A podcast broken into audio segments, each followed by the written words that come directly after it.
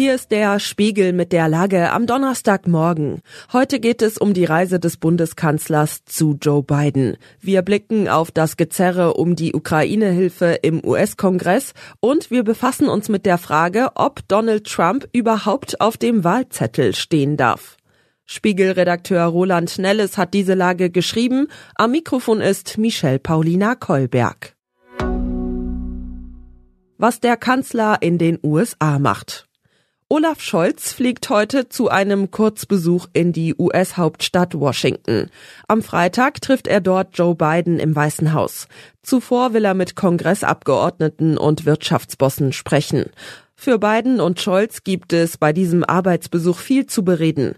Ganz oben auf der Tagesordnung steht der Krieg in der Ukraine und die Frage, wie es dort angesichts der verfahrenen Lage an der Front weitergeht. Zudem wird der NATO-Gipfel im Juli eine Rolle spielen. Scholz dürfte Biden versichern, dass Deutschland für eine stärkere europäische Rolle in der NATO eintritt und dabei mit Milliardeninvestitionen in die eigene Truppe einen erheblichen Beitrag leistet. Dies kann man als deutscher Kanzler in den USA gar nicht oft genug betonen. Es wird dort sonst schnell vergessen. Natürlich wird aber auch die Krise in Nahost ein Thema sein. Sowohl Biden als auch Scholz sind dafür, dass die Palästinenser die Perspektive einer Zwei-Staaten-Lösung erhalten. Sie dürften sich abstimmen, um hier auch auf die störrische israelische Regierung einzuwirken. Darf Trump überhaupt kandidieren? Für Donald Trump geht es jetzt Schlag auf Schlag. Heute steht der nächste wichtige Gerichtstermin an. Der oberste Gerichtshof der USA wird sich mit der Frage beschäftigen, ob der Staat Colorado Trump vom Wahlzettel streichen darf. Trump wird selbst wohl nicht dabei sein, aber er kann die Sitzung wie Millionen andere Amerikaner ab 16 Uhr deutscher Zeit im Internet oder Radio anhören. Kameras sind im Supreme Court nicht erlaubt. Das Gericht muss dabei ein altes Gesetz aus der Zeit des Bürgerkriegs deuten, auf das sich die Offiziellen in Colorado berufen. Es sieht vor, dass ein Kandidat nicht für ein Amt in Frage kommt, wenn er sich vor der Wahl an einem Aufstand beteiligt hat. In Donald Trumps Fall wäre das seine Verstrickung in den Sturm auf das Kapitol am 6. Januar 2021. Bei dieser Anhörung wird noch keine Entscheidung dazu fallen, aber aus den Fragen der Richterinnen und Richter an die Vertreter der beiden Seiten kann oft herausgelesen werden, in welche Richtung einzelne Richter tendieren. Allgemein wird erwartet, dass die Richter in Trumps Sinne entscheiden werden. Das Gericht mischt sich nur sehr ungern in den Verlauf von Präsidentenwahlen ein. Sollte der Supreme Court jedoch überraschend gegen Trump entscheiden, würde dies einem politischen Erdbeben gleichkommen.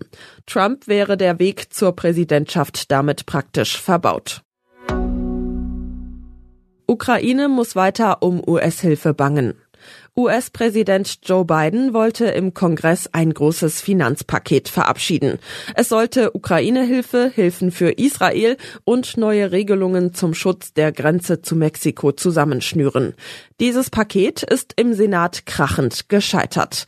Der Widerstand von Donald Trump und seinen Getreuen in den Reihen der Republikaner war einfach zu groß. Trump will Biden vor der Wahl im November keinen politischen Erfolg mehr gönnen.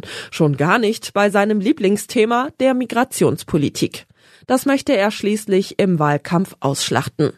Hinzu kommt aber noch ein weiteres Kalkül. Wenn die Politik in Washington als chaotisch und dysfunktional erscheint, nützt ihm das.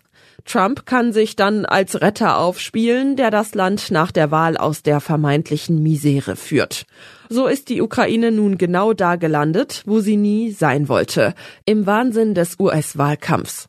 Es gibt noch eine Resthoffnung, dass der Kongress doch ein außenpolitisches Paket schnürt, inklusive der Ukraine-Hilfe, doch die Chancen sind sehr überschaubar.